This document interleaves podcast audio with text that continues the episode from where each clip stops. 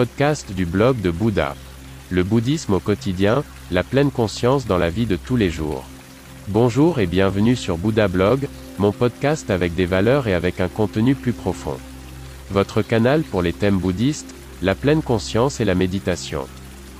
Je m'appelle René et je suis très heureux que vous soyez là. Pendant de nombreuses années, j'ai vécu dans un temple en Chine, j'ai été ordonné moine, j'ai étudié les arts martiaux et la philosophie du prince indien. C'est pourquoi j'ai créé ce podcast. Veuillez visiter mon site web, vous trouverez l'accès en bas de la description de ce podcast. Bonne écoute. Début de la quatrième partie. Je commençais donc par défaire mon sac à dos, je pourrais encore réfléchir plus tard au contexte. Malgré tout, un sentiment de malaise subsistait, qu'est-ce qui m'avait poussé à venir ici, dans le temple Shaolin de Chine, N'était-ce pas beaucoup trop ambitieux pour un sportif amateur? Sur le trajet, je suis passé devant d'innombrables écoles d'arts martiaux, j'ai vu des dizaines de milliers d'élèves, si ce n'est plus, s'entraîner en randonnion, souple et rapide, avec une morphologie totalement différente de la mienne, petit et agile, moi grand et costaud. Les jeunes hommes s'entraînaient toute la journée, je les regardais pendant des heures, ils faisaient des allées et venues, s'entraînaient au coup de poing, au coup de pied, au balayage, aux prises, à la force et à l'endurance.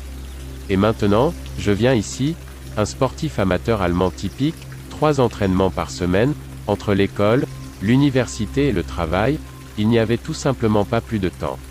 Il en va tout autrement des Chinois assidus, ils s'entraînaient environ 9 heures par jour, ce que je n'arrivais pas à faire une fois par semaine. Qu'est-ce qui m'avait pris? Comment ai-je eu l'idée stupide d'aller au temple Shaolin pour apprendre le kung-fu avec les moines? Quel excès de confiance. Ce que je ne savais pas à l'époque, c'est que le temple était en fait interdit à tous les élèves normaux, que seuls les moines et les novices y étaient, et y sont accueillis. Je ne l'ai découvert que bien plus tard, je n'en avais absolument pas conscience au moment de mon admission au temple. Je ne me rendais pas compte de l'honneur qui m'était fait ici. Selon les règles normales, je n'aurais pu être admis que, dans l'une des écoles, en aucun cas dans le temple. Cependant, après avoir été l'un des premiers intéressés après une longue période d'isolement du pays, j'ai dû paraître inhabituel et intéressant. J'avais rapidement rangé mes quelques affaires, lorsque mon nouvel ami m'a demandé de l'accompagner. Nous sommes sortis par l'entrée principale et nous sommes dirigés vers l'allée du temple, qui était remplie de stands. Des kilomètres et des kilomètres de petites boutiques, principalement de nourriture et de souvenirs, c'était bruyant et plein d'odeurs étrangères. Shi Yanzi a acheté des patates douces à un stand, une friandise collante à un autre, nous avons tout avalé en marchant, affamés.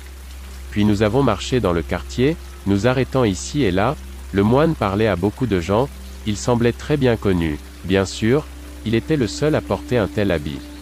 Les touristes étaient partis depuis longtemps, la région semblait maintenant calme et paisible, dans certains coins on entendait encore des chants bouddhistes enregistrés, une ambiance enchanteresse s'installait, presque magique, c'est ainsi que j'ai ressenti ma première soirée.